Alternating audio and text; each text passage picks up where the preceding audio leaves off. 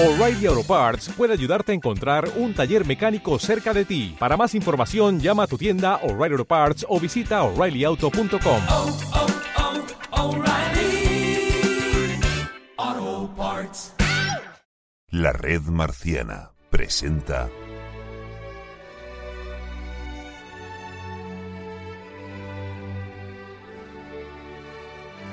Cronistas marcianos.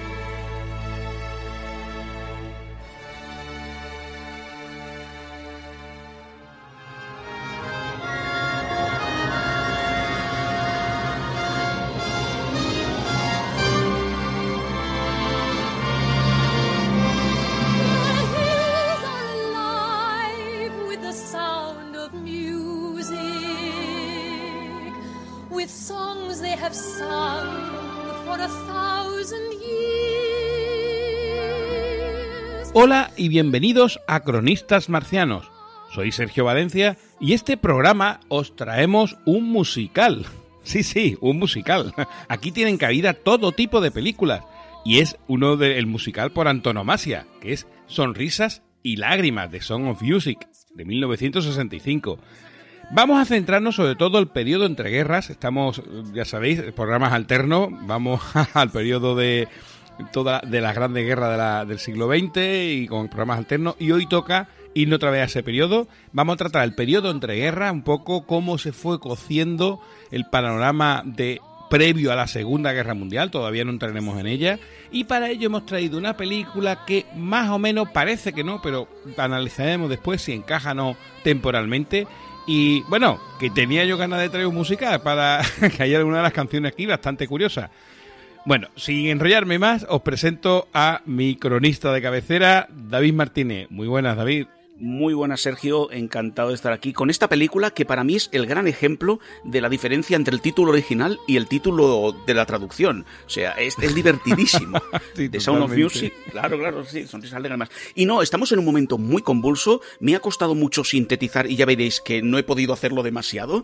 Y que esta película sorprende porque, evidentemente, quitando la música, quitando la, la vueltecita de la monja, todo esto, eh, el, el periodo histórico, bueno, me, me ha sorprendido. Me ha sorprendido ver que podíamos haberla traído. Sí, sí, sí.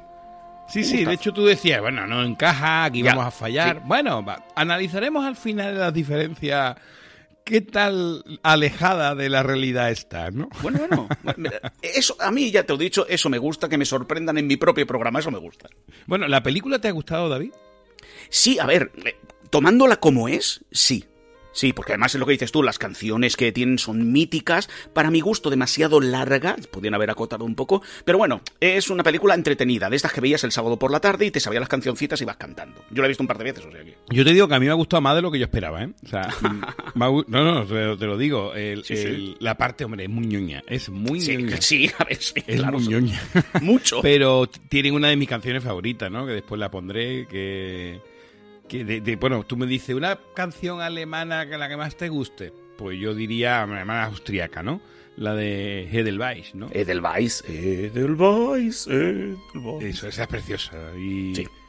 cantada a la guitarra, bah, muy bonita, muy, muy bonita, muy bonita. Esa canción merece la pena la película además para ver cómo canta eh, Christopher Plummer. Christopher la, Plummer. la. Acostumbrado a verlo en otros papeles. Sí, sí, brutal. Cuando, y además su voz, ¿no? Sí. Joder, macho, el tío. Sí, sí, sí, sí, muy bien. Bueno, pues mira, decirte que la película está dirigida por Robert Wise. Ganó cinco Oscars, uno de ellos a la mejor película, es decir, ojito, ¿eh? Y es una de las mm, eh, películas de musical más exitosas de la historia. Es decir, eh, prácticamente, vamos, eh, tú piensas, te dicen una película musical y piensas en ella. directamente, Una de ellas, sí, top 5. Sí, sí. Está basado en un musical de Broadway que tiene el mismo nombre. No, no es Sonrisas y Lágrimas. El musical es The Song of Music. y las canciones están escritas por Richard Rogers y Oscar Hammerstein II. Que de hecho, las, está, las canciones del musical tal cual son en la película. Es decir, la película va por un lado la biografía de la familia Trapp, que existió, después ya lo analizaremos, junto con las canciones del musical que, que de estos dos señores, ¿no? Y el guion es de Ernest Lehmann. Mira, en 2001 la película fue considerada cultural, histórica y estéticamente significativa por la Biblioteca del Congreso de los Estados Unidos y seleccionada para su preservación en el National Film Registry. ¿Te acuerdas otra película que yo hace poco traje que era... eh, que estaba metido también en, es- o sea, en este National Film Registry? Pues ahora no me acuerdo si fue. No fue si, no sé si fue la de los faraones o la de Senderos de Gloria. Ninguna de las dos. Fue Hostia, otra de otro programa y era una recomendación que es matar a un ruiseñor. Oh, vale. At- Atticus, Atticus. Claro, entonces eh, también estaba metido en este registro y se metió por esa fecha también, sí, sí, sí. Bueno, decir, ¿qué decir de, de Robert Wise? Bueno, tampoco, vamos, todo esto, mm, todo lo que digamos, ¿vale? Eh, va a ser poco. Pero yo te voy a decir, decir es que este, este director yo lo tengo bastante en consideración. Antes de esta película, ¿qué hizo? Pues West Side Story, ¿vale? Hombre. Otro de los grandísimos musicales. Estamos hablando de que West Side Story y Sonrisa de Lágrima, yo creo que están en el top 2, top 3, ¿no? O sea, estamos hablando de lo mejor de lo mejor, ¿no? Pero es que después hizo dos películas que yo le tengo, vamos, para mí son magníficas. A ver. Una es La amenaza de Andrómeda, del 71, y la otra es Star Trek, la película, sea, de, de Motion Picture. ¿Cómo no? ¿Cómo no tenía que salir por alguna parte? Entonces, claro, el, el- eso por si alguno estaba despistado, pues bueno, que sepa que este Robert Wise. Después, a nivel de el escritor, ¿no? Eh, bueno, pues para decir, el, el Robert Lehman este, pues escribió Sabrina, ¿vale? Esta de Humphrey Bogart y de mm, Andrew Hepburn. También hizo Con la muerte en los talones, Oh, ¿vale? O sea. ¿Vale? También escribió West Side Story, ¿vale? Y también Sonrisa y Lágrimas. O sea, ojito con este. Sí, sí, ¿no? Sí, sí. Hizo muchísimas más. Os digo eso por, por decir cosas muy relevantes. Bueno, de Julie Andrews, ¿qué os voy a decir? Bueno, Julie Andrews, deciros que esta fue su segunda película después de Mary Poppins. Mary Poppins fue su estreno, fue su primera película, lo petó, hizo esta película, lo petó aún más, y esta película fue un boom. Además, hace poco, hace dos semanas, sin saber que íbamos a grabar todavía, me he visto un documental sobre la vida de Julie Andrews. anda. Y en estas dos películas, que fueron las dos primeras que hizo, pegó un pelotazo tremendo, se las rifaban todas las grandes productoras, firmó un mega contrato, pero a partir de aquí tuvo un pequeño declive y no todas sus películas fueron un, un éxito, ¿no? Tendríamos que saltar ya al año 82, donde hizo un peliculón, y ahí se, vamos, directamente brutal, que es Víctor o Victoria. Oh, grande. ¿Vale? En medio hizo muchas películas, muchas de ellas muy conocidas, pero realmente al éxito mundial de Mary Poppins o Sonrisa y Lágrima tendríamos que irnos a Víctor o Victoria. sí. Hombre, clásico. Una comedia clásica. Bueno, que por cierto, Julie Andrew hace de María, ¿eh? bueno, como capitán Von Trapp es Christopher Plummer. O sea, palabras mayores. ¿sabes? Es que el reparto aquí es que es brutal, ¿no? Christopher Plummer- ¿qué, qué- qué ha hecho? Pues, ¿qué, qué no ha hecho, no? Este hombre, o sea, lo, lo recordamos por auténticos eh, peliculones, ¿no? Y, Y tanto. y tampoco voy a mucho hablar de él porque, vamos, un top, un top ten ¿no? de actor. Sí, sí, sí, hizo de todo. Y además aquí es curioso que lo vemos en un registro que no es habitual, como estamos acostumbrados a verlo. ¿no? Sí, sí. Por lo menos nosotros.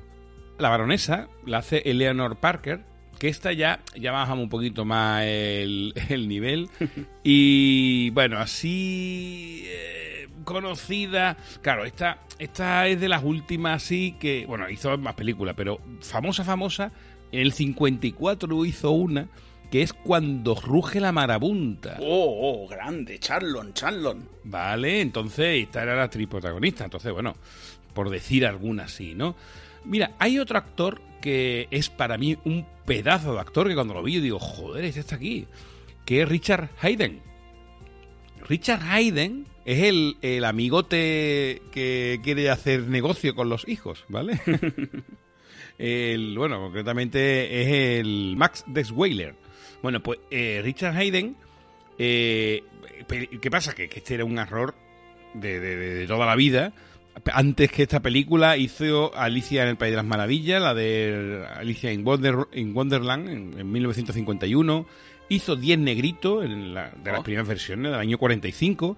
Pero hubo una película donde salía, de más mayor todavía, y que recordarás perfectamente, pasa que no te acordarás de él, que es la del jovencito Frankenstein. Peliculón. ¿Vale? Entonces, oye, que ahí está, ¿eh? Y también, bueno, salía pelis, series como MacLeod, bueno, Buf. te podría decir cientos de, de sitios donde aparecía, ¿no? Y por último, bueno, la, la hace de abadesa es eh, Peggy Good. Y esta mujer eh, era casi del cine mudo, o sea que te puedo decir cosas que no conocerá casi ninguna. Seguro. Bueno, pues una vez ya visto el Cast and Crew, vamos a un breve resumen, porque este sí que va a ser breve, antes de meternos en la parte histórica.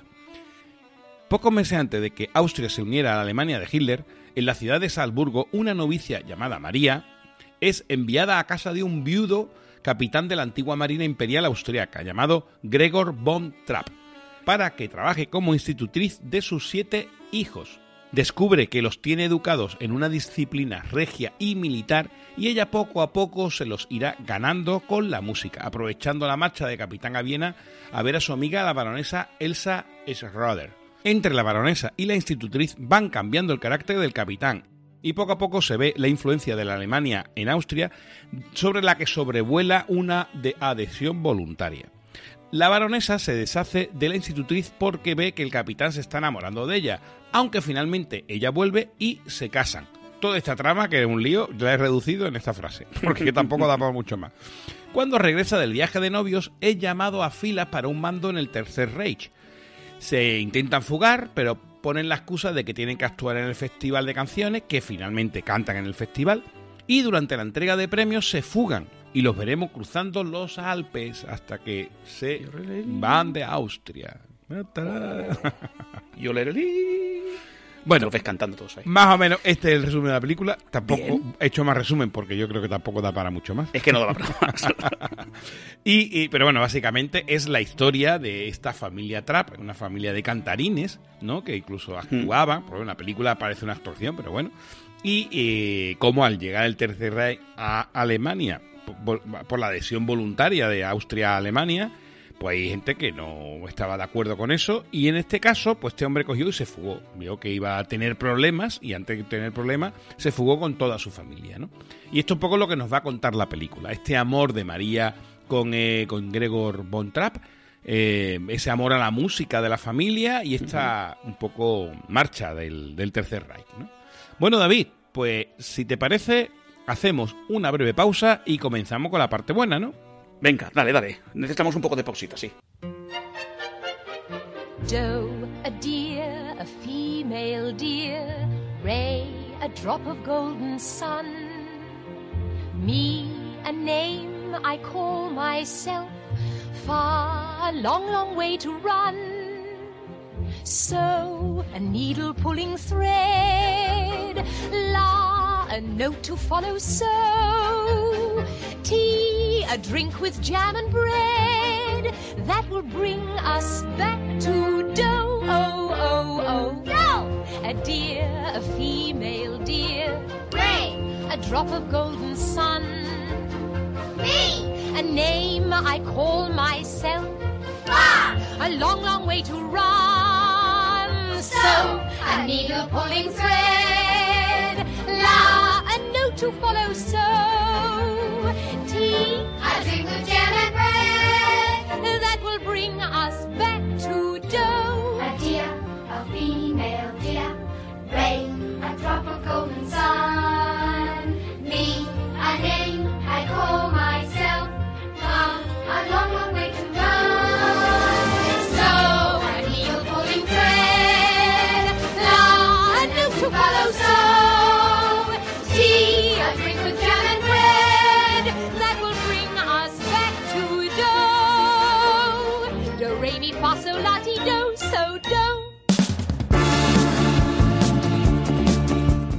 Entonces entramos pegando tiros como loco. ¿Vale? Yo le pego una máscara segurata y tú sacas la lata de gasolina y entonces. Perdona, Paco, ¿Qué? que, que está muy guapo. ¿Quién yo? ¿Te ha hecho algo? Bueno, hace 20 minutos me apunté al gimnasio. No, no, no, no, es otra cosa. Es una cosa animal. Es como, ¿Te estoy poniendo burro? como un tanque apuntando a un campanario, Paco. Como la prota de una peli de miedo dándole al botón del ascenso sin parar. ¿Qué te ha hecho? Ah, nada, mira, me compro una camiseta de la red marciana. ¿Ostra del Popo Podcast? Pero también las hay de marcianos, de jugones, de Federico García Loscra. ¿Qué me estás container, Paco? Y no solo hay camiseta, hay máscara, funda del móvil, leggings, cojines, funda de, de la funda nórdica, Carsetine, ¿Calcetini? Carsetine y Federico, como oye, mira, entra en www.redmarciana.com barra camiseta y ahí está todo. Ira, ira, ira, ira, ira. Paco, este es el día más feliz de mi vida. Más que cuando viste a Stephen King comprando molletitos en la panadería del barrio. Bueno, Paco, pues el segundo día más feliz de mi vida. Bueno, David, ya hemos repasado la Primera Guerra Mundial y el inicio de la Revolución Rusa, pero ¿cómo quedó el mundo después de la firma de la paz?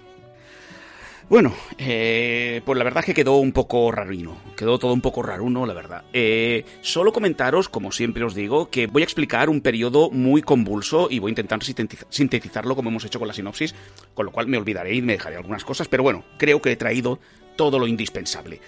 A ver, no, nos llega, no llegamos a hablar del final de la guerra, entonces lo voy a explicar ahora. La Primera Guerra Mundial acabó el 11 de noviembre del 18, ¿vale?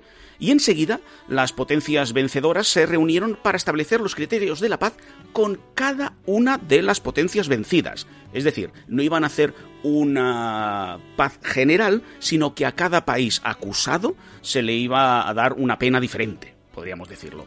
La idea era acabar con ellos, literalmente, era que no pudieran volver a levantar cabeza. Y algo que no gustó mucho a los vencidos, a Alemania, al Imperio Austrohúngaro, luego otros más que ahora lo comentaré, es que se les dijo que se habían rendido incondicionalmente, es decir, que se habían rendido eh, en, en una posición de, de- de inferioridad, cuando ellos ah, dijéramos que habían aceptado una paz. No es lo mismo y esa será una de las causas del malestar en los países vencidos y que nos llevará hasta la Segunda Guerra Mundial. O sea, ya lo dejo ahí claro. Si os acordáis del, del cronista que hicimos de Senderos de Gloria, hablamos de los, los imperios centrales como los que iniciaron la, la Guerra Mundial. Ahora mismo son más y algunos menos. Es decir, estamos que entre los vencidos estaba el Imperio Alemán, el Imperio Austrohúngaro, a los cuales se le unieron el Imperio Otomano y el Reino de Bulgaria. Entonces, evidentemente, estos serían los que acabarían ahora mismo como acusados. Los aliados obligaron a los perdedores a aceptar todas las, re- las responsabilidades morales y materiales de haber iniciado la guerra. Aunque sabemos bien que en aquella época dijera- dijéramos que aquello era un polvorín y que en cualquier momento hubiera saltado la chispa. Pues los acusaron a solo a los imperios centrales de ser los únicos que habían levantado la- las armas en contra del resto. Además, esos países debían desarmarse casi en su totalidad. Por ejemplo, Alemania tuvo que reducir su ejército a simplemente, pensad en un país como Alemania, em, es más, era imperio, con lo cual un poco más grande, solo 100.000 hombres y 4.000 oficiales, sin artillería pesada, sin submarinos, sin aviación, sin fábricas de, material de guerra. Se disolvió al Estado Mayor, a todos los grandes oficiales se, le- los envió al paro.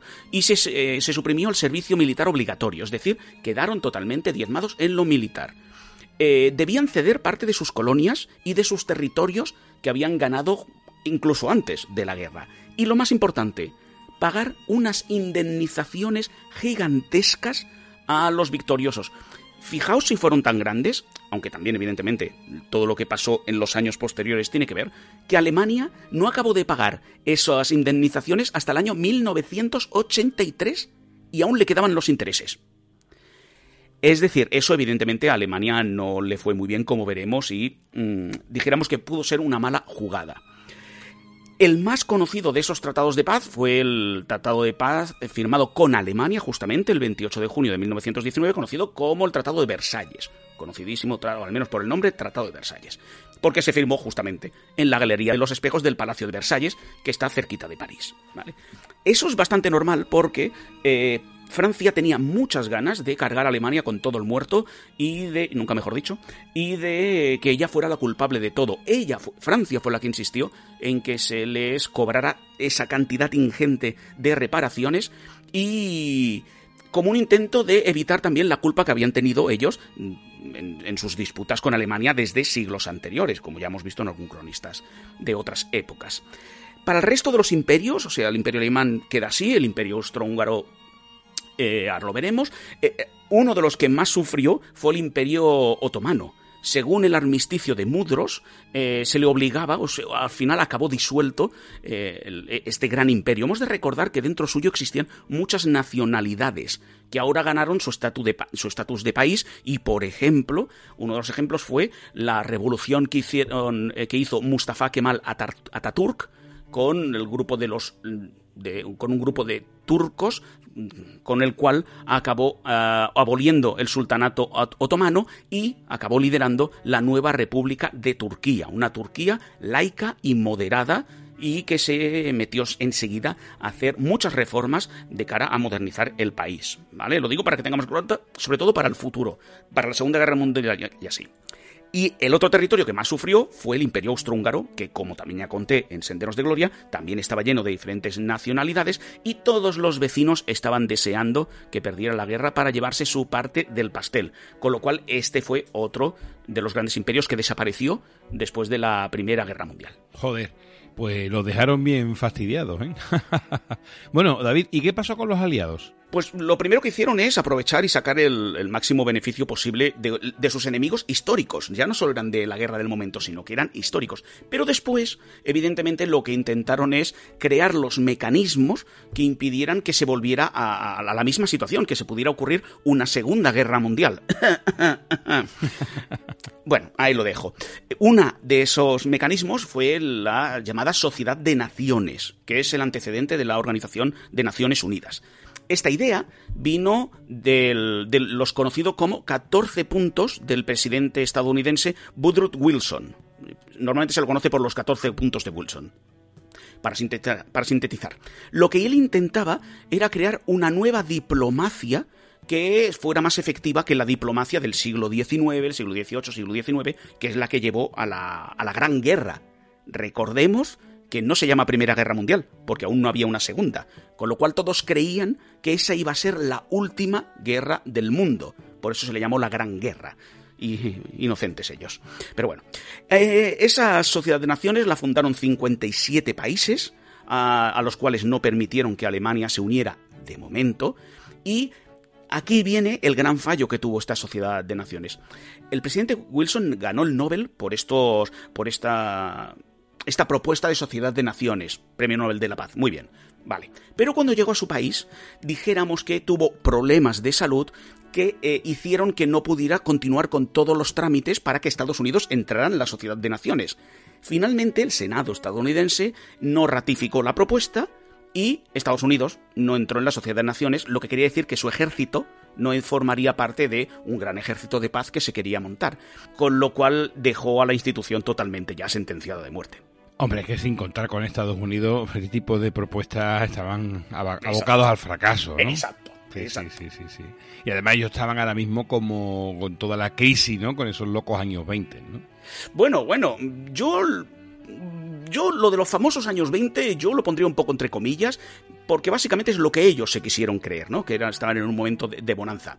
Es cierto que los Estados Unidos fueron los que más beneficiados salieron porque no tuvieron, no tuvieron ninguna batalla en su propio territorio. Y en cambio, sí se convirtieron en la fábrica y en el banco de crédito para el resto de potencias. Es decir, él no sufrió nada, ellos no sufrieron nada, pero sí se, se comportaron, que les compraron, bueno, que acabaron beneficiados económicamente. Este es en el momento donde Gran Bretaña perdió el liderazgo que desde el siglo XVI, XVII, XVIII, bueno, y por no decir antes, pero bueno, XVI, XVII, XVIII, había ido ganando. Recordemos, la historia de España se conoce, ¿no? Siempre el enfrentamiento contra la pérfida Albión, el- la derrota de Alfargar, bla, bla, bla, bla, bla, bla. Pues este, en el momento, este es en el momento donde los Estados Unidos toman la delantera en todos los sentidos, militar, económico, financiero, que será también muy importante para el futuro. Pero bueno, eh, hemos de entender que, claro, en ese momento Estados Unidos estaba creciendo económicamente, pero no solo eh, fue Estados Unidos y no solo el mundo estaba sufriendo un cambio de este estilo, sino que hemos de entender también que hubo un cambio conceptual después de la Gran Guerra. Cuando acabó la guerra, que repito, pensaron que iba a ser la última, lo que salió, y creo que estos días nos está sa- sonando un poquito de cuando hay una situación mala y se abren las puertas, aquello no hay quien lo pare. Lo que hubo es una época de desenfreno, de euforia, de una intención de, de olvidar el pasado, de olvidar a los muertos y de olvidar la destrucción y mm, eh, av- avanzar. ¿Vale? Y entonces ahí es lo que se llamarían los años, los locos años 20, pero en el mundo. ¿Vale? Eh, hemos de pensar que justamente para muchos historiadores el fin de la Primera Guerra Mundial acaba con el siglo XIX, el largo siglo XIX, el largo siglo del colonialismo, porque justamente la mitad de los países perdieron sus colonias, se deshicieron los imperios, bla, bla, bla, bla. Aparecieron nuevos países en, las élites, como Estados Unidos o Japón, bla. Entonces estamos hablando de un cambio. Se modernizó la vida particular con todas las investigaciones que se habían hecho antes y durante la guerra, también se implementaron nuevas tecnologías, lo cual eh, lo que ayudó es a un cambio radical tanto en la forma de vivir como en la cultura. Hemos de entender que este es el momento donde la cadena de Ford, la cadena que conocemos estilo eh, tiempos modernos de Chaplin, ya estaba totalmente implementada, con lo Sí, cual la producción en cadena, vamos. Exacto, tenemos una producción bestial. Einstein ganó el premio Nobel en 1921, si no me equivoco.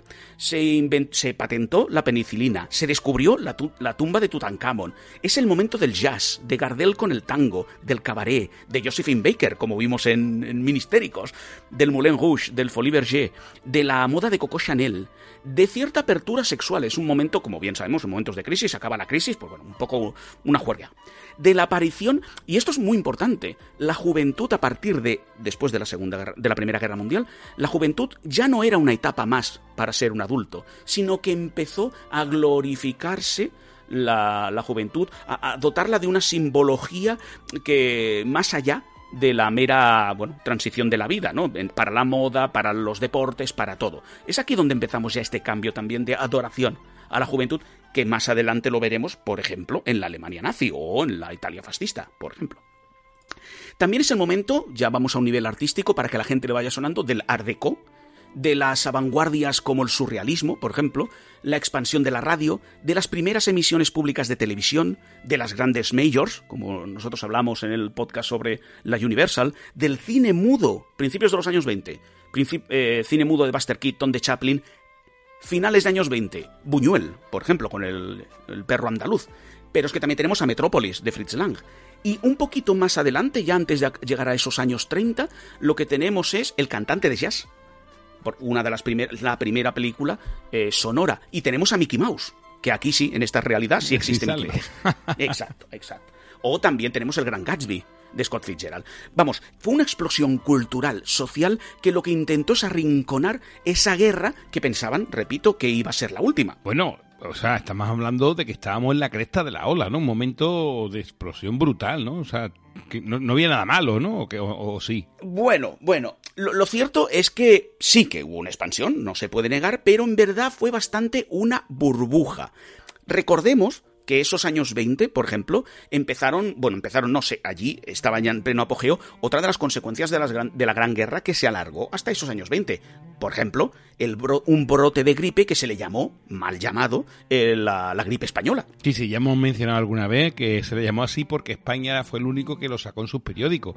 Pero bueno, que fueron un poco eh, un virus pues, parecido a lo que estamos viviendo ahora, ¿no? Por eso, por eso, una es que- gripe mutada y tal, que en un campamento militar hubo una fuga y a partir de ahí a tomar por culo. De hecho, pasó, creo que, quiero recordar, en Estados Unidos. En un- Eh, Fue en Estados Unidos, fue en Estados Eso Unidos. es. Entonces, mu- muchos hablan de cuando vinieron. Sí, sí. eh, La verdad es que fue llamada por eso, porque justamente es la única que se dedicó a hablar durante el fin de la guerra para no chafar la moral de la gente. Y sí, sí, se parece mucho. Mucha gente está hablando que estos años 20 se parecen mucho a, a esos años 20, pero bueno, hay unas diferencias totalmente notables. E- esa gripe española, recordemos que mató a 40 millones de personas. Mm, Persona arriba, persona abajo. Es decir, entre la guerra y la fiebre, eh, la gripe española, bueno, tenemos una situación demográfica bastante bestia. Pero bueno, es que no nos olvidemos de otro punto importante. Por ejemplo, esos años 20 fue la ley seca en Estados Unidos. Sí, al y al Capone, ¿no? Eh, claro, claro, ahí está. Claro, esas ideas que habían venido de los activistas por la templanza, que se llamaban antes de la Primera Guerra Mundial, intentaron justificar que el, que el consumo de alcohol no era necesario, sobre todo a medida que fueron ganando la guerra y cuando volvieron sus jóvenes, no era necesario porque había una nueva sociedad, esta sociedad nueva, más moderna, tenía que ser más moral. Y claro, dijéramos que ahí eh, eh, eh, por ahí entraron bien, pero es que además lo vendieron el no beber alcohol y aquí más de uno se va a echar a llorar, claro, como un como una victoria nacional, ¿no? Es decir, ¿quién producía más cerveza en Estados Unidos o desde dónde se importaba? De Alemania. Por tanto, si tú bebías cerveza, eres un mal patriota. Y lo que hicieron era impedir que se bebiera cerveza. Aunque las empresas estuvieran regentadas por alemanes, pero de segunda o tercera generación. Eso a esta gente le daba igual. Como el que producía cerveza era alemán, ya no se tenía que beber cerveza. Yo creo que eso, más de uno se echaría a llorar por ese estilo de, políticas. Políticas que se aplicaron, se aprovechó esa victoria y desde los años 20 hasta el año 33, 1933, duró esta ley seca que ya sabemos justamente lo que has comentado, que trajeron. ¿Qué trajeron? Contrabando, trajeron mafias, Al Capone, muertes, extorsión. Es decir, todo lo que hemos visto en películas, series, libros, estamos hablando de los mismos años 20, de qué maravilla, qué maravilla, todo el mundo bailando claqué. Otro, otro espacio, porque aquí será importante ver qué estaba pasando en el resto del mundo para entender después cómo se llega a la Segunda Guerra Mundial. La URSS, eh, que ya en ese momento, en los años 20, justo a principios de años 20, ya empezaba a llamarse Unión de Repúblicas Socialistas Soviéticas, hasta entonces no había sido porque no se habían unificado otros territorios, estaban saliendo de la guerra civil contra los blancos, de la que hablábamos en el Cronistas de, de, Anastasia, y ahora empezaba la dura transformación económica hacia la transición, bueno, socialista. Lenin murió en el año 24 y al poco, a los pocos meses creo que fue, no, me parece que no llegó un año, subió Stalin al poder con todos los cambios que trajo este hombre. Es decir, la Unión Soviética también estaba en pleno batiburrillo. Y ahora otro actor, otro joven actor, un jovencito confuso que a ti y a mí me parece que fue el primer cronistas que hicimos tú y yo, ya salió por ahí, que es Japón. Un Japón eh, modernizado. Debemos de entender que también se unió a la Primera Guerra Mundial, también Japón participó en la Primera Guerra Mundial con los aliados. También formó parte de esa sociedad de naciones que normalmente la gente totalmente se acuerda solo de los japoneses en la Segunda Guerra Mundial, pero no, no, estaban aquí y con los aliados, y, y, un país muy moderno.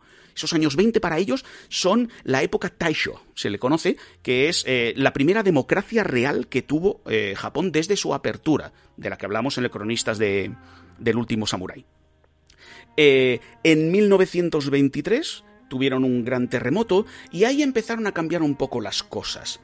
Es decir, a partir de la crisis que hubo, el terremoto fue en una zona determinada de Japón, pero eh, dijéramos que ya empezaron a salir voces de que la falta, el gobierno no estaba ayudando suficiente a la población, estaba demasiado occidentalizado, que las potencias extranjeras se están metiendo demasiado en la política japonesa, porque estaban intentando reducir el tema naval y el tema de submarinos, con lo cual, eh, con el cambio de emperador, que ahora subiría Hirohito, que ya empieza a sonarnos ese nombre, que inauguró el periodo Showa, eh, lo que empieza a crecer es un espíritu nacionalista, militarista, sentimiento antioccidental ante las grandes potencias, evidentemente estamos hablando de Francia, Inglaterra, relativamente de Estados Unidos, eh, porque les decían que ellos les estaban eh, cortando su crecimiento.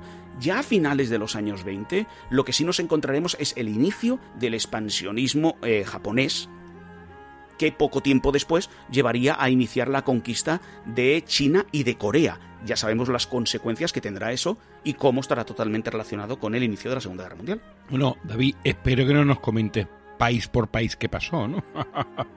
no, pero ya sabéis que a mí me gusta hacer un poco esta visión general, sobre todo, si os dais cuenta, son los países que de alguna forma tendrán influencia en el inicio de esa Segunda Guerra Mundial.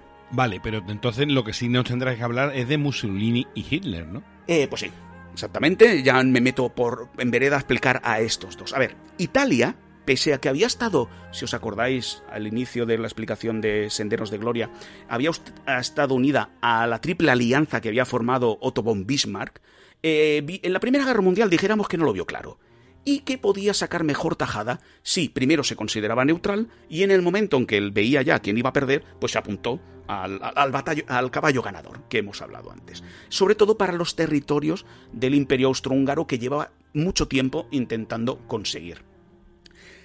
Presentaron muchas demandas eh, por su participación y porque tuvieron un par de victorias muy, muy, muy fuertes, pero no las consiguieron todos, no consiguieron todas las demandas que, que ellos pidieron, lo cual a los italianos más nacionalistas, eh, les empezó a entrar en la, pensar en la cabeza, les vino el pensamiento de que habían sido traicionados, que eso había sido una victoria mutilada, ¿vale? Y ya empezamos ahí a hacer un caldo de cultivo que aquí en poco tiempo prosperará. Tal fue ese, ese dolor por eh, esas no victorias o ese no conseguir todo lo que pedían, que os voy a poner un ejemplo. En el año 1920, nada, la guerra había acabado relativamente poco, un grupo de militares y eh, junto con el político, escritor y pensador ultranacionalista Gabriele D'Annunzio, fueron y ocuparon un territorio en el, en el, nuevo reino de los serbios, los croatas y los eslovenos. Se había creado este territorio y como Italia consideraba que había una parte que era suya, este grupo fue hasta allí y durante cuatro años ocupó el territorio. Es más, generaron una constitución que para muchos está considerado el inicio de lo que será el, el pensamiento fascista. Aún no tenemos fas, fascismo como tal, pero dijéramos que esta constitución hecha por, por el señor D'Annunzio, que él será uno de los ideólogos del fascismo, se ve ahí como este inicio. Claro, hemos de pensar que para Italia, eh, el, la, para Italia la guerra estuvo en su territorio, con lo cual la crisis económica derivada del fin de la guerra y derivada de haber sido diezmada en, algunos, en algunas de sus zonas y no haber recibido todas las recompensas que ellos eh, pensaban que iban a conseguir, eh, llevó a que la sociedad italiana se encontrara muy empobrecida. ¿Qué pasó? Que entonces los obreros, los campesinos y los combatientes retornados de la guerra empezaron a salir a protestar. ¿Vale? Y aquí es donde tendrá mucha importancia el espejo de la Revolución Rusa. Para la sociedad europea de los años 20 daba más miedo la revolución rusa y las revoluciones obreras que lo que será la revolución fascista. Que lo iremos viendo que es así. Claro, hemos de entender que en este momento, justamente por eso mismo, el movimiento obrero, el movimiento eh, socialista, el movimiento comunista en Italia, tomó mucho poder, pero también tomaron mucho poder los contrarios, los que deseaban que el movimiento obrero quedara totalmente planito. Y es aquí donde tenemos la figura de Mussolini. No entraré, antiguo socialista, profesor, que se fue a la Primera Guerra Mundial, total, no entraré, pero sí decir que eh, lo más importante es que en 1919, acordaros que la guerra acaba en el 18, creó, actualizó, modificó, pero bueno, pongamos creó, en Milán los Fasci Italiani di Combattimento. ¿Vale? Lo que será ya sí los grupos fascistas, con la típica enseña con el hacha y el, y, la, y, la, y el haz, que es que, que, son al final, son grupos armados que luchaban en contra de las huelgas y ya de paso contra los partidos de izquierdas y toda la gente que se le pusiera por delante. Estos grupos, dijéramos que de lo que bebieron fue justamente de esos combatientes de élite que habían vuelto de la guerra y que se habían encontrado con que no tenían sitio. Son los arditi. Si alguna vez escucháis hablar de los arditi, son esos combatientes de élite. Pero la gracia es que otros grupos de Arditi, para que veáis cómo era de convulsa la época, eh, vieron el peligro de ese nacimiento del fascismo, incluso se juntaron en los Arditi del Popolo, de vinculación más comunista, que en principio lo que querían era oponerse. Ahí nos encontramos lo que luego en la historia de España será la Segunda República, tal, estos, estos enfrentamientos entre dos, la división de un país, podríamos hablar. Bien, eh, el problema está en que por mucho que estos Arditi del Popolo tuvieran bastante importancia, no pudieron evitar que el ascenso del fascismo, mmm, bueno, de estos grupos, de estos fascio de combatimiento, fuera meteórico. ¿Por qué? Porque su ideario, que era muy etéreo, era decir mucho sin decir nada, sedujo a una gran parte de la sociedad. ¿De qué estamos hablando? De un nacionalismo ultra, de un culto a la violencia, del desprecio al obrerismo, al marxismo, a la burguesía, y esto es irónico porque una de las primeras cosas que hizo el fascismo es pactar con los grandes, con las grandes fortunas empresariales. Es decir, que esa es la parte como un poco más, mmm, bueno, más rara de esta oposición hacia la, burguesía. En la base estaban los pensamientos de Nietzsche, los mal llevados pensamientos de Nietzsche, de Giovanni Gentile o de Charles que alguna vez tendríamos que hablar del antisemitismo y del racismo francés, porque ahí también hay mucha chicha que rascar cuando en 1921 el Partido Socialista Italiano se dividió, ya sabéis que suelen pasar estas cosas, en el Partido Comunista Italiano, los fascistas lo que hicieron ese mismo año es crear el Partido Nacional Fascista, que lo que hizo fue empezar a aglutinar a más gente porque cada vez tenían más visibilidad y tenían más poder y se hacían muy atractivos. Cuando los eh, sindicatos de izquierdas llamaron a una huelga general para intentar salir de esa situación de crisis del 1900, eh, perdón, de salir de esa situación de crisis de la guerra, cuando eh, intentaron hacer esta esta huelga general, Mussolini envió a sus camisas negras, que era como se les identificaba, para que reventaran a la huelga y lo consiguieron con una gran violencia que no le importó a nadie y lo que hizo fue ganarse totalmente el apoyo de los empresarios, para que luego digan que el fascismo y el comunismo es lo mismo, ¿vale? Bueno, bueno, bueno. Vamos, vamos al lío que estamos largando, ¿no? Sí, venga, venga, vale, tienes razón, tienes razón, tienes razón, tienes razón. Bueno, venga, venga, vamos, perdonan. Bueno, mientras los países, eh, mientras los partidos eh, que estaban en el poder de Italia, mm, que aquí hemos de ver que había un partido, partidos socialistas, partidos socialistas liberales, hemos de entender ese intento de, reforma, eh, pero también en- tenían pactos con los conservadores. Estos partidos no estaban a favor, evidentemente, de dar ningún tipo de ayuda al movimiento obrero, pero tampoco querían, tampoco tenían, eh, querían enfrentarse a los fascistas. Les daban miedo, seamos sinceros. Y es ahí esa pasividad de la política mm, do- en la que vio Mussolini su oportunidad para dar un golpe de mano. Lo que hizo fue eh, convocar una gran marcha patriótica, lo que se llamó la Marcha sobre Roma, eh, con la consigna hacia sus camisas negras de, dijéramos, ir levantando el avispero a todos los opositores que se fueran encontrando por el camino. Eh, con la amenaza de, mire, si ustedes nos ponen aquí a los policías que nos paren, vamos a empezar una guerra civil, al final llegaron tranquilamente hasta Roma el 25 de octubre de 1922, llegaron a las afueras de Roma, pasaron el Rubicón, como hizo César con sus tropas, por lo mismo, y pese a que el primer ministro, eh, Luigi Facta, quiso que el, rey convocara el estado de sitio para que los militares pararan los camisas negras, Vittorio Manuel III dijo, mira, no, lo que vamos a hacer es vamos a proponerle a Mussolini que entre en el poder, y ya sabemos que estas cosas, cuando la gente tiene poder, se va a calmar. Muy bien, convocaron a Mussolini y Mussolini dijo, "Mm, no, no quiero entrar en el poder, quiero el poder. Y el 29 de octubre de 1922, Mussolini fue nombrado primer ministro. Y a partir de ahí es donde empezamos a ver ese crecimiento de Mussolini junto al Estado fascista. Cada poco a poco, poco a poco, los grupos fascistas fueron ganando cada vez más poderes. Mussolini tuvo cada vez más poderes a costa del Parlamento, llegando a poder gobernar por decreto. Es decir, él podía dar una orden y como lo hacía como el primer ministro, no se le podían oponer porque lo decía él y se acabó. En principio tenía que ser puntual, pero no lo convirtió en puntual. El 14 de enero del 23, es decir, llevaba menos de medio año ya en el poder, los camisas negras fueron legalizados como milicia voluntaria para la seguridad nacional. Un nombrecito muy bonito, pero lo que quería decir es que podían pegar sin ningún tipo de problema. Modificaron la ley electoral para que el partido fascista, que iba a ser muy votado, pero no el más votado, pudiera mantenerse en el poder aunque no ganara las elecciones.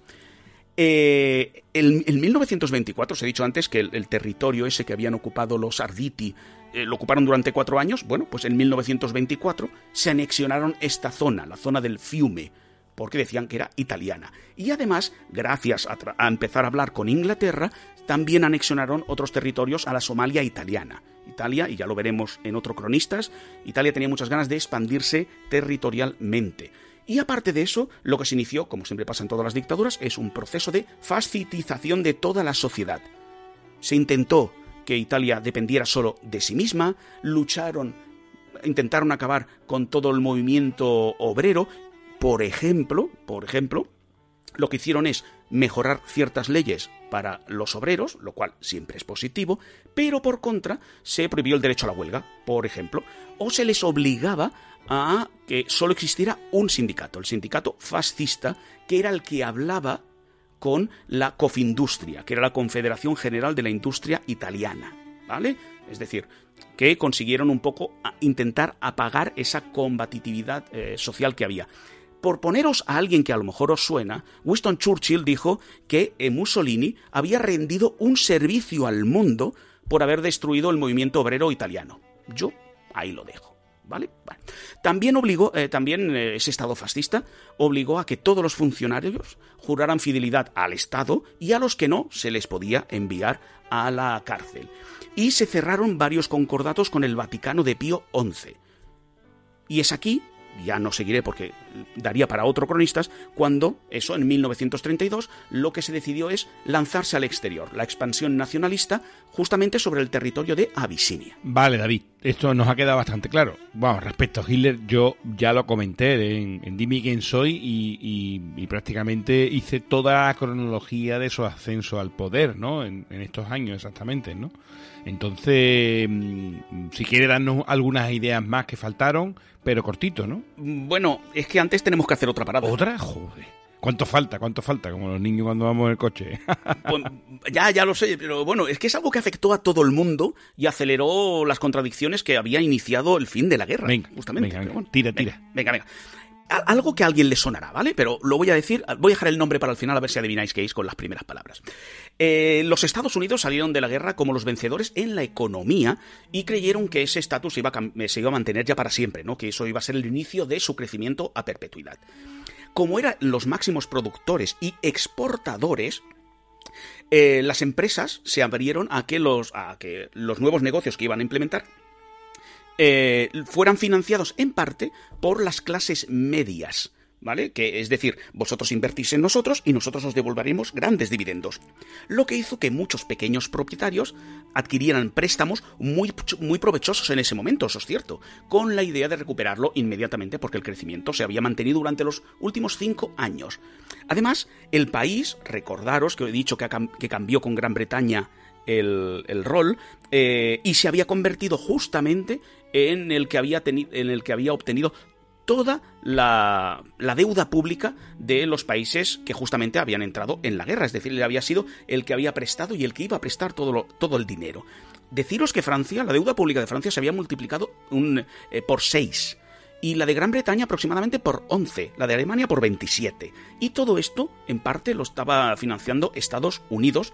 Pero bueno, ya en 1921-22 ya hubo un amago de crisis en Estados Unidos que afectó al resto de países. Por ejemplo, en esa crisis de 1921-1922, Alemania e Italia entraron en un bucle de hiperinflación, de paro, y de quiebra que casi desmonta a, los a esos dos países. Es el momento donde Alemania se veía a la gente con las carretillas llenas de dinero para comprar una barra de pan, porque valía más el papel con el que se hacía el dinero que el propio dinero, por ejemplo. Y fue, dijeron, bueno, antes de que esto vaya más, convocaron la Conferencia Internacional de Génova, donde lo que intentaron es readaptar los créditos, las deudas, y bueno, pensaron que así ya estaba todo hecho. Y no, ahora entraba algo, ahora entró en juego algo que, se, que es la sobreproducción que había en Estados Unidos, sobre todo. Recordemos que la industria se había mantenido a pleno, a pleno rendimiento durante la guerra, ¿vale? Y también, en parte, era un consenso entre los empresarios que estaban agrupados en trusts y holdings, es decir, eran grandes conglomerados, que lo que hacían era, habían decidido guardar stocks de producción para poderlos vender un poco a futuro y así nunca perder esa prim... Bueno, no para, no para la maquinaria, para tener siempre algo que vender. Claro, el problema está cuando la industria europea empezó a recuperarse. Si ya tenemos mucha producción estadounidense, se le unió mucha producción europea sin que la demanda pudiera hacerlo al mismo nivel porque el dinero estaba, los sueldos estaban subiendo paulatinamente, eh, pues ahí es donde empezó el caos. Aparte, se juntó también, y parece irónico, eh, una, un aumento de la producción agrícola desde 1925, lo cual hizo que hubiera muchos productos agrícolas en el mercado y bajaran los precios, bla, bla, bla. Aquí es donde empieza todo el show. A partir de 1926 eh, es cuando se empieza a detectar una que los valores en bolsa de las empresas em- estaban bastante inflados. Eh, Se creó una burbuja ahí eh, bursátil que el octubre de 1929 petó. Concretamente el día 24, 24 de octubre, el llamado jueves negro. ¿Qué pasó? Bueno, llegó un momento en que la cosa ya no subió más, empezó a bajar poquito a poco, con las primeras bajadas de los precios de las acciones se desató un pánico que provocó que la gente vendiera más acciones, que a su vez bajaron más de precio, con lo cual potenciaba que la gente vendiera más, bla, bla, bla, bla, bla, bla.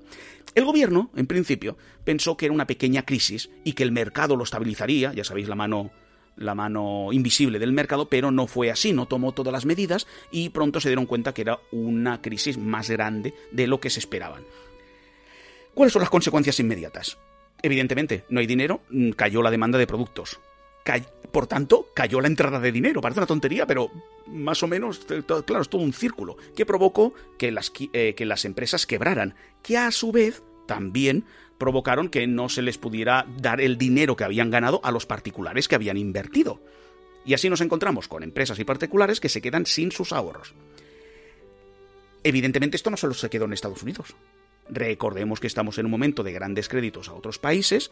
Poco a poco, esos países, para protegerse a sí mismo, ganar algo de capital y poder devolver los créditos, se cerraron sobre sí mismos, lo cual provocó que la economía no fuera muy dinámica, sino que no hubiera intercambios, sino que se quedara todos los mismos territorios y ya sí podían hacerlo. Bueno, claro, Estados Unidos empezó a reclamar los créditos que les debían a los países europeos, cosa que los países europeos no podían hacer.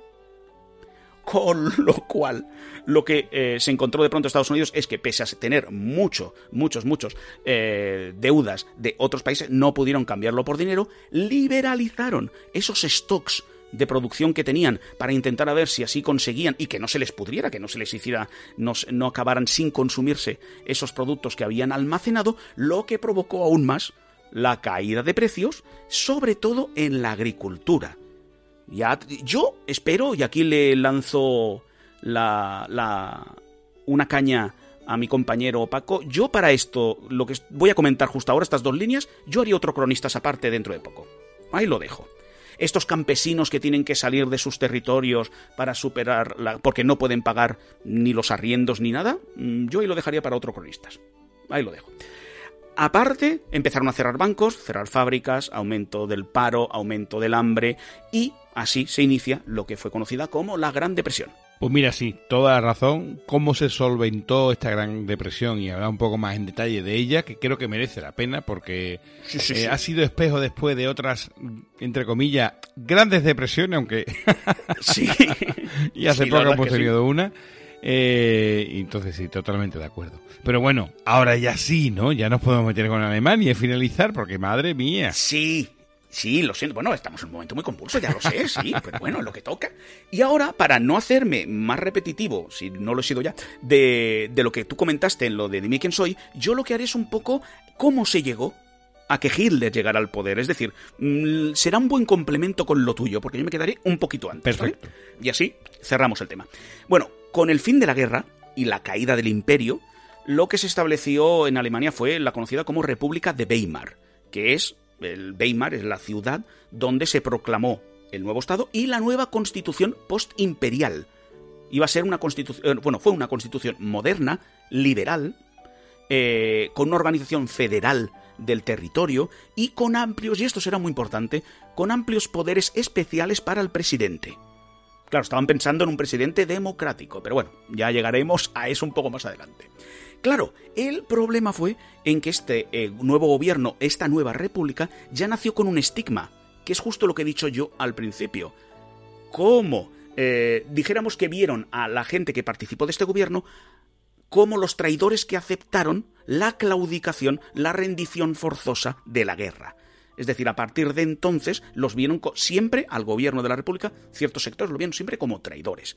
Aparte, hemos de entender la inestabilidad propia de la crisis económica de posguerra, uno, la imposición de las reparaciones, dos, y la conflictividad social que había de revolucionarios, contrarrevolucionarios, nacionalistas militares, y la verdad es que ya no sé qué más, pero bueno, poco le quedaba ya para convertir aquello en un polvorín total. Eh, en el gobierno estaba un gobierno socialdemócrata, ¿vale? Que intentó manejar la situación lo mejor que pudo, pero le fue imposible tanto por problemas interiores como por exteriores. Claro, eh, como tenían que devolver lo primero las deudas, que eso también no lo conocemos, que siempre se ha de devolver las deudas aunque sean a veces injustas, lo primero no pudieron invertir en la propia sociedad, lo cual creó más oposiciones, lo cual creó más pobreza. La moneda, como ya he comentado antes, se devaluó de una forma bestial y además se fue devaluando cada día, lo cual a veces no sabía cuánto dinero tenías que llevar para poder pagar una barra de pan. Como no podían pagar sus deudas, en 1923, y ya he comentado antes que Francia le tenía muchas ganas a Alemania, en 1923 Francia y Bélgica ocuparon la zona minera del Ruhr, y dijéramos, mira, con esto nos vamos cobrando parte. Francia tiene ciertas carestías de ciertos minerales y Alemania no, con lo cual fue como jugar al Catán y llevarte el pueblo que te interesa. Así de claro. Eh, parecía que Alemania iba a acabar en la crisis total, pero parece que poco a poco fue repuntando un poquito, un poquito, más o menos.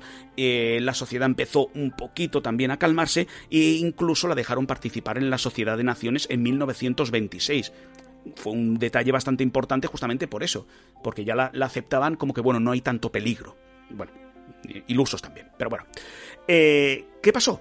Que claro, con una república en crisis, que no solucionaba los problemas, y con el espejo, como he comentado antes, de la Unión Soviética, los movimientos revolucionarios de izquierdas, pues dijéramos que se envalentonaron y lo que quisieron es hacer la revolución en toda Alemania.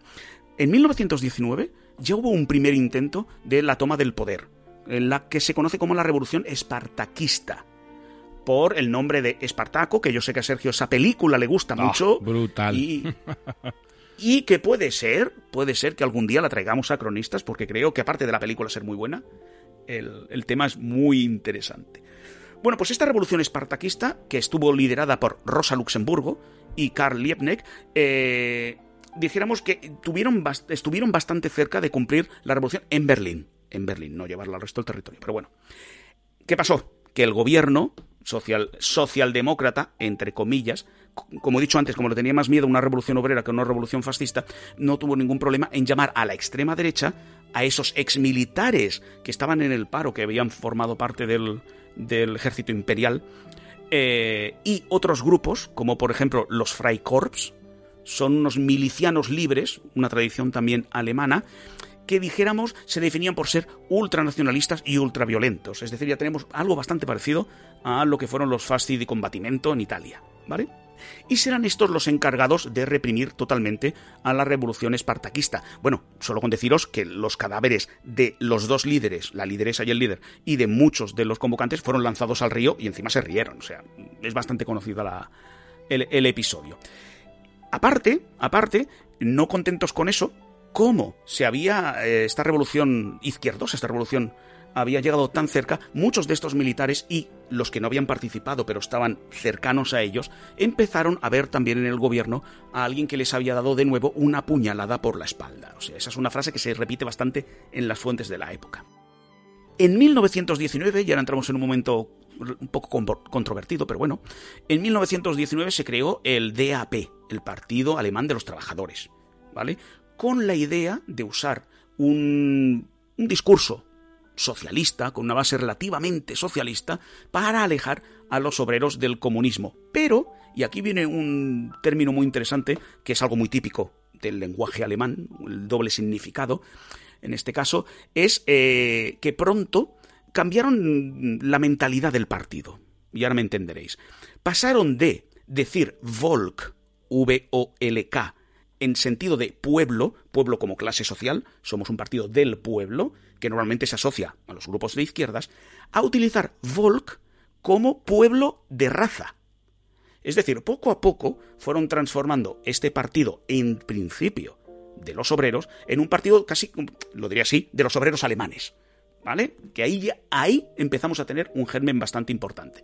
Y aquí fue donde apareció alguien llamado Adolf Hitler, que fue enviado a ver los discursos del DAP como infiltrado del, del ejército y inmediatamente, bueno, se acabó afiliando, acabó ascendiendo y en 1920, un año y poco después, cambiaron el DAP por el NSDAP, el Partido Nacional Socialista Obrero Alemán, ¿vale?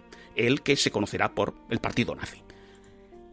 De nuevo volvieron a usar terminología de izquierdas justamente para llevarse a los obreros a su bancal. Es decir, ellos les ofrecían salir de la crisis, bla, bla, bla, bla, bla, bla.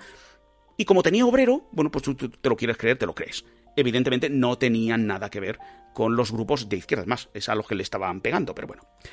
Y lo mismo que pasó con el partido fascista, se dotaron de un grupo de seguridad, que en este caso fueron las Sturmableitung, las conocidas por es como SA, los camisas pardas, luego fueron conocidos, que se, encarga, que se encargaban de la seguridad del partido, pero también de atacar a los grupos opositores y a los judíos. ¿Por qué? Porque se salían de ese Volk, de ese pueblo.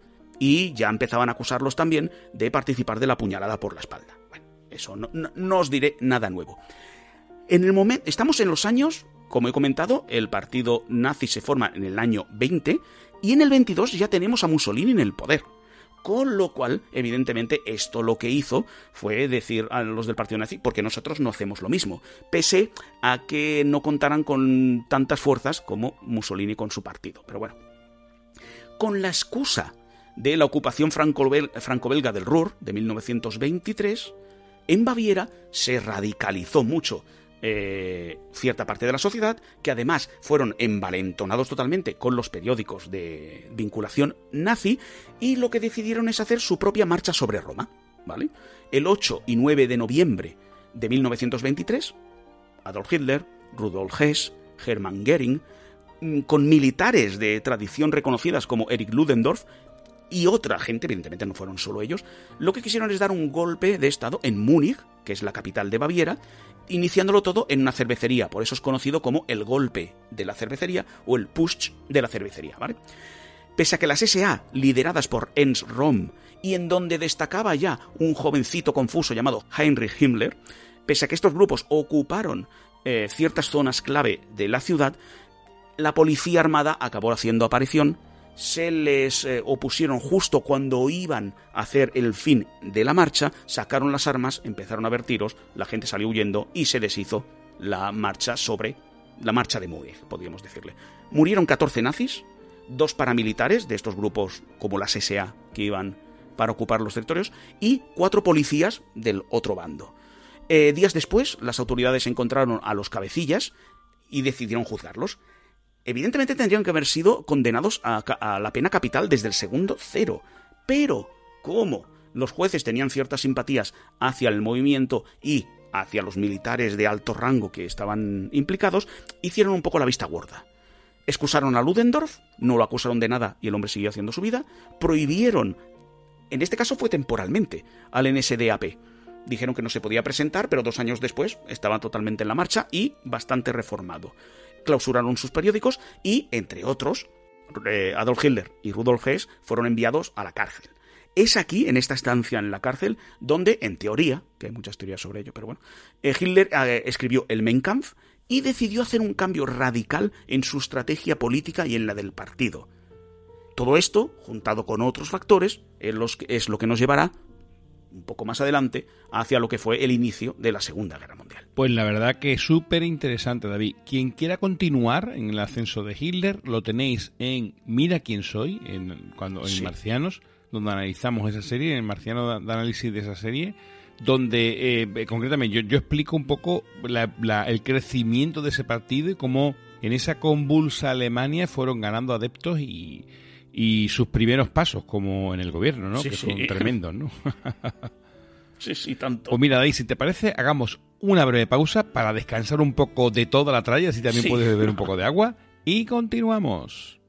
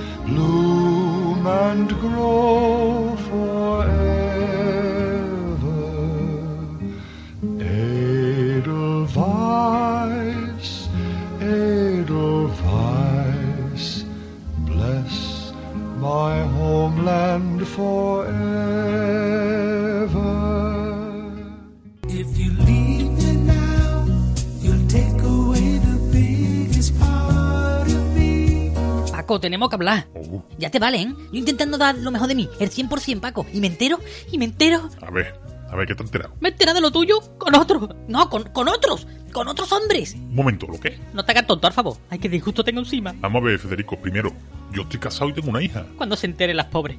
¡Destruye familias! Que yo no tengo un lío con nadie y menos con un grupo de tíos. ¿A ti quién te ha contado nada? ¿Contarme? Pero si están haciendo una serie y todo. Se llama Los Hombres de Paco, Paco. Los Hombres de Paco, Paco. Que esa es una serie que tiene ya muchos años, Pamplina, y que ahora vuelve y van a hacerle recaps en el After Show. Sigue mintiéndome, Paco. Y además, yo, yo no soy el único Paco en este mundo. Pero eres más sexy. Bueno, muchas gracias. Es que deja los carbohidratos y... y- pero, pero todavía sigue enfadado. Tú sabrás. Venga, Totorro, vamos a ver si me ve una peli. Pero con este pantalón no, que me hace mucho culo. Uf, qué tengo.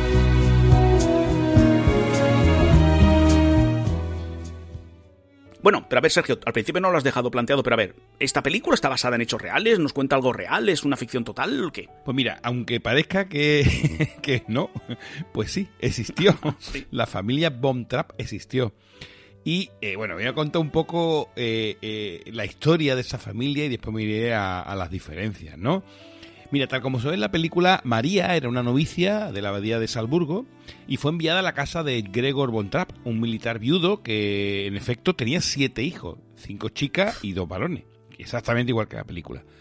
Eh, al poco tiempo, bueno, al poco tiempo, al cabo de los dos años se casaron, es decir, ella llegó en 1926 y se casaron en 1928. Aquí, o sea, todo esto a que viene, que la película nos ponen que eh, la película es en el 38, pero la, la realidad no fue ahí. Fue el momento que ella llega a la casa en el 26 y se casan en el 28, ¿vale? Con lo cual nos va genial para esta, este cronista. Claro, claro, claro. Es que en la historia real de la película se contextualiza exactamente lo que tú has traído. Oh. Tal cual. Es más, hasta los 15 últimos minutos de la película todo ocurre entre el 26 y el 28. En, en la realidad, en la película, evidentemente. Ya, ya. ¿no? ¿Vale? Entonces, eh, bueno, eh, se- a todos les gustaba la música. Ella cantaba en el coro de la iglesia, o sea, de- del monasterio. Él también le gustaba la música. Los hijos estaban con.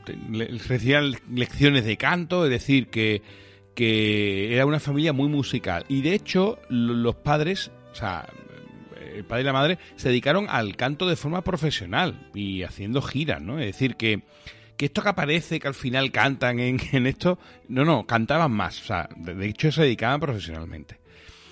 ¿Qué pasó? Como dices tú, ¿no? ¿Qué pasó? que eh, el año 30, sobre lo- a principios de los años 30, el capitán eh, se declaró en bancarrota. O sea, es cierto que hasta los años 30 vivían en una mansión, Además, la mansión que aparece en la película es brutal, el salón de baile es impresionante. Y, y tenían, y realmente tenían un casoplón. Pero se declaró en bancarrota por ayudar a una amiga de la familia y tal, y se arruinó.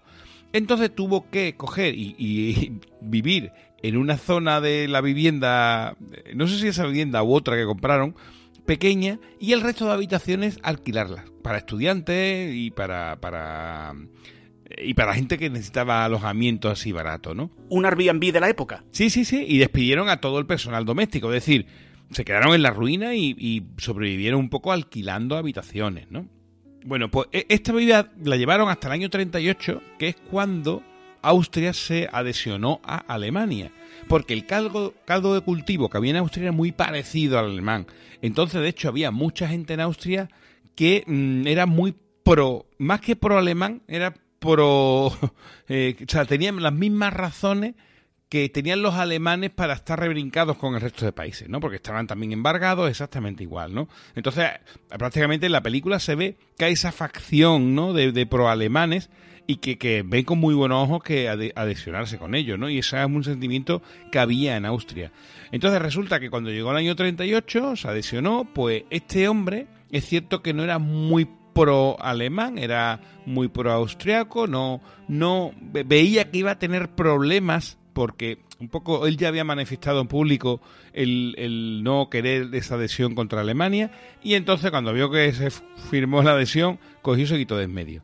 ¿Qué pasa? Que no se quitó de en medio como por los Alpes, sino que lo que hizo fue irse a Italia, de Italia a eh, Reino Unido, a Inglaterra, y de Inglaterra saltó a Estados Unidos con la excusa de hacer una gira por Estados Unidos. Una vez que llegaron allí, pues eh, pidieron asilo político y se quedaron. Bueno, ellos siguieron triunfando en Estados Unidos, su carrera allí en Estados Unidos fue cantar, y cantaba toda la familia, los siete hijos y, ellos dos. De hecho, ellos dos tuvieron después durante esos años 30 tuvieron dos hijos y, y después cuando se fueron a Estados Unidos un tercero. Es decir, que en realidad eran 10 10 hijos. O sea, imagínate la familia que era, ¿no? Eh, ya tres del matrimonio, ¿no? Y allí el grupo dejó de cantar cuando ya empezaron los hijos a, a quitarse del grupo y tal, y cuando ya había pocos miembros de la familia y eran más, más gente fuera de la familia que de dentro, es cuando un poco ya dejaron el de cantar, ¿no? Bueno, contar que, que el capitán Von Trapp no era un tirano y tal, como aparece en la película, con el silbato y odiaba el canto, sino todo lo contrario, era un ser muy afectuoso, amable, le gustaba la música, entonces, bueno, era un personaje totalmente distinto. Y María Von Trapp, la, la niñera que después se casó con él, no era tan increíblemente dulce y cándida como en la película, sino que, bueno, era una persona normal, es decir, era cariñosa, pero tenía bastante carácter y era de armas tomar, es decir, tenía muchísimo temperamento. Y era de estas personas que cuando se enfada, ojito, ¿no? Sí, sí, sí, sí, sí. Y bueno, la- toda esta historia que ocurrió, todo esto ocurrió de verdad, tal cual, ¿eh? Eh, se hizo famosa porque mm, María Trapp publicó sus memorias en el 49 y una vez que fue derrotado el nazismo, ¿no? Y, y la leyó Mary Martin, que era una estrella de Broadway, que había visto una película alemana de la familia Trapp, ¿no? Que la película es Die Trapp Family de Wolfgang Liefbender de 1956. Y entonces, a través de la biografía que había pu- publicado mm, eh, María, junto con la película esta alemana, pues quiso hacer un musical, ¿no? Entonces, bueno, pues prácticamente contactó con Richard Jo- Rogers y Oscar Hammerstein II y consiguieron la licencia de la obra, ¿no? Del, del- un poco del libro de, de, mm, de María Trapp y montaron la, toda la parte musical y bueno, la obra, la obra de Broadway llegó a representarse 1443 funciones, ¿vale? Y, y y haciéndose con seis premios Tony. Es decir, que, que ojito, ¿eh? Lamentablemente en 1960 y a pesar- murió el pobre Hammerstein y no pudo ver la película, pero bueno, la verdad que se pudo hacer después la película en el 65, ¿no? Y bueno, contarte, ya he dicho muchas cosas, pero bueno, este es un poco el contexto de la historia real de la familia, que me parece increíble, ¿no? Interesante. Eh, Entonces, sí, sí, respecto sí. a las diferencias, bueno, pues la mujer era una novicia, era novicia. Se casaron, Anda. se casaron, sí, se casaron a los dos años, se casaron muy pronto de conocerse. No tan pronto como la película, pero casi. Se casaron a los, a los dos años. Lo que pasa es que temporalmente son 10 años antes que en la película, ¿vale? Fueron en el 28 y no en el 38, ¿no? Después estaban muy bien posicionados, estaban forrados, pero cuando llegaron al 38 estaban tiesos. O sea que durante el noviazgo sí es cierto que estaban así de forrados, ¿vale? Durante el noviazgo y la boda sí estaban así. Fue un poco después cuando se arruinaron, ¿no?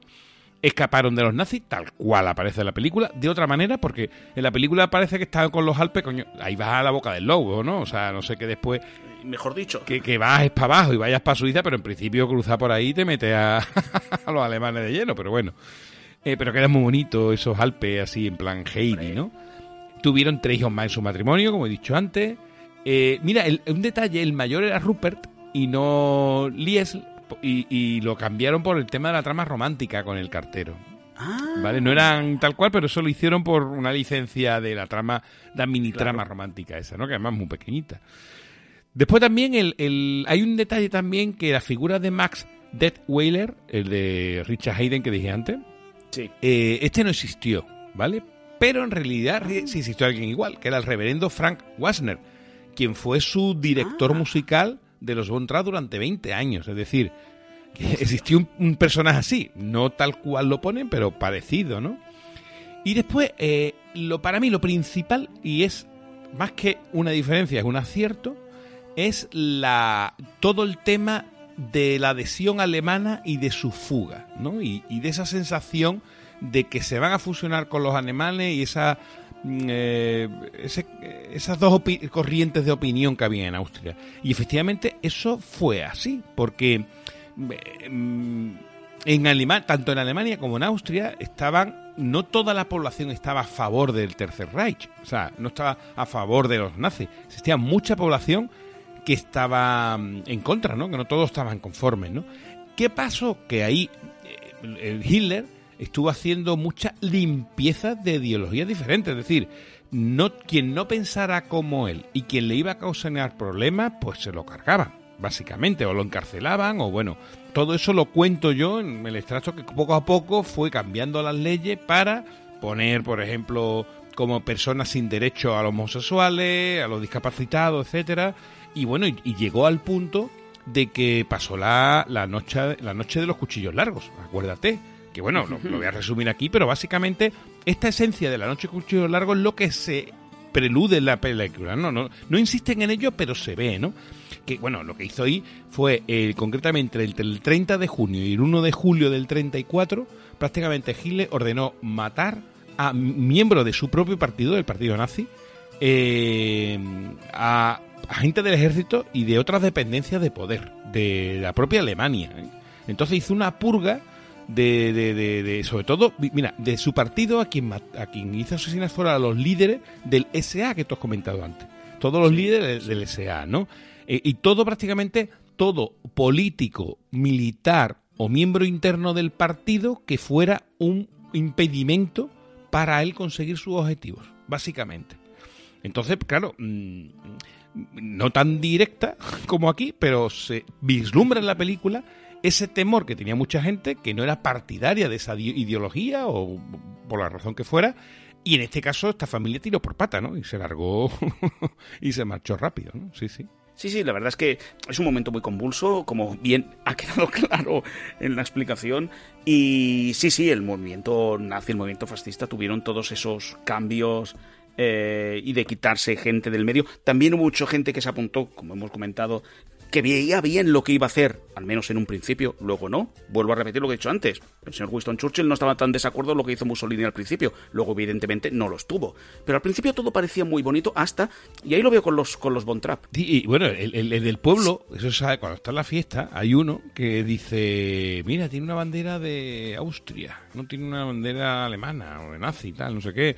Y- Claro. Y, dice, que viene ahora una nueva corriente, yo voy a estar en la cresta de la ola, yo voy a... pun-". Se dice, bueno, pero tú eres austriaco, bueno, pero estos que vienen son los que van a gobernar, entonces yo me quiero apuntar al a caballo ganador, ¿no? Se ve claramente, ese tío está ahí porque quiere le gusta el poder y le da igual quien mande, eh, quiere coger la posición de poder, ¿no?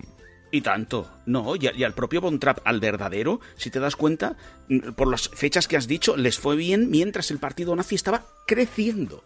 En el momento que ya llegó, a partir de los años 30, a partir del 33, cuando llega al poder, 34, los que no estaban a favor suyo, como pudiera ser este hombre, si tenía empresas, si tenía yo que sé, empezaron a bajar. ¿Por qué? Porque ya no le salía cuenta, porque ya no tenían el, el soporte del, del Estado. Con lo cual, a lo mejor está relacionado con eso, lo del verdadero Von Trapp. Ahí empezó Claro, a perder claro, el ah, dinero. seguramente. Sí, sí, sí, totalmente. Bueno, pues David, vamos con la nota, ¿no? Vamos a ir cerrando. Venga. La prueba, la suspende, ¿qué tal? Después de todo lo que te he contado, ¿qué, ¿cuál es tu valoración? Claro, el problema es ese. Suspendo la película, apruebo la, la- historia de los Von Trapp, que sería lo, lo bonito. Eh, la, suspendo, me refiero, porque eh, está traído un poco con los pelos, justamente lo que tú dices, las fechas y tal. Bueno, eh, es bonita y tal. Pero lo que yo apruebo es la historia de los Von Trapp, que no la conocía, me parece increíble y me parece que si lo hubieran adaptado un poquito más para cronistas, si hubieran adaptado un poquito la película mejor a la biografía, yo creo que sí hubiera estado aprobada. Pero bueno, pero me ha encantado porque, repito, no conocía nada de la historia de los Von Trapp. Pues yo la voy a probar. Te voy a sorprender, pero Bien la voy a probar. ¿eh? Venga. La voy a probar porque, fíjate, es una película... está bien eso. Es una película que siendo un musical, siendo muy pasteloso, siendo muy rosa, siendo todos los adjetivos que te he dicho, Sí. tiene varias pinceladas que me ha parecido una magnífica película. Primero, te cuenta claro. de manera muy subliminal algo que, eh, ya, bueno, en este caso, hombre, está hecho por americanos y evidentemente el malo son los nazis. Es que Claro, se ¿no? nota.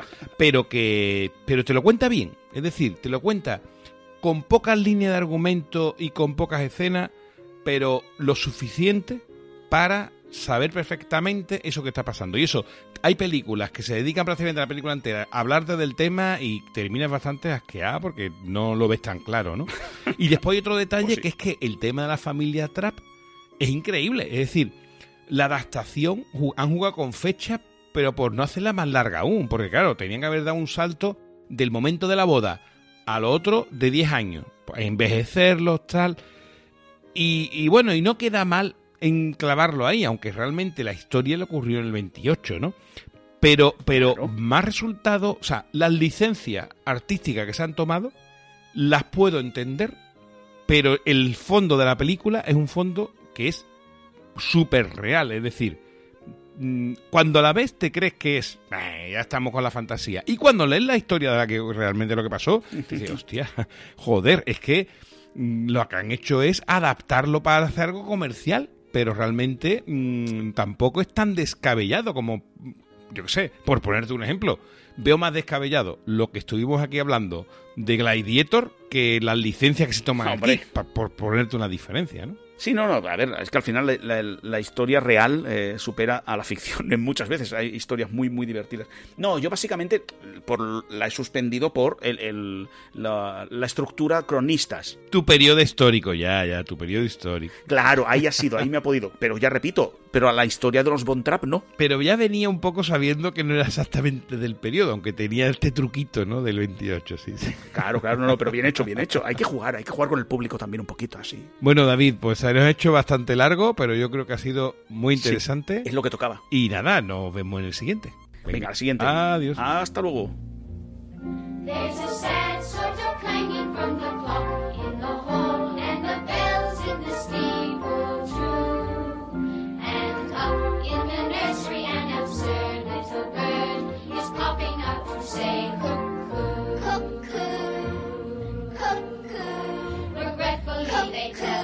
But firmly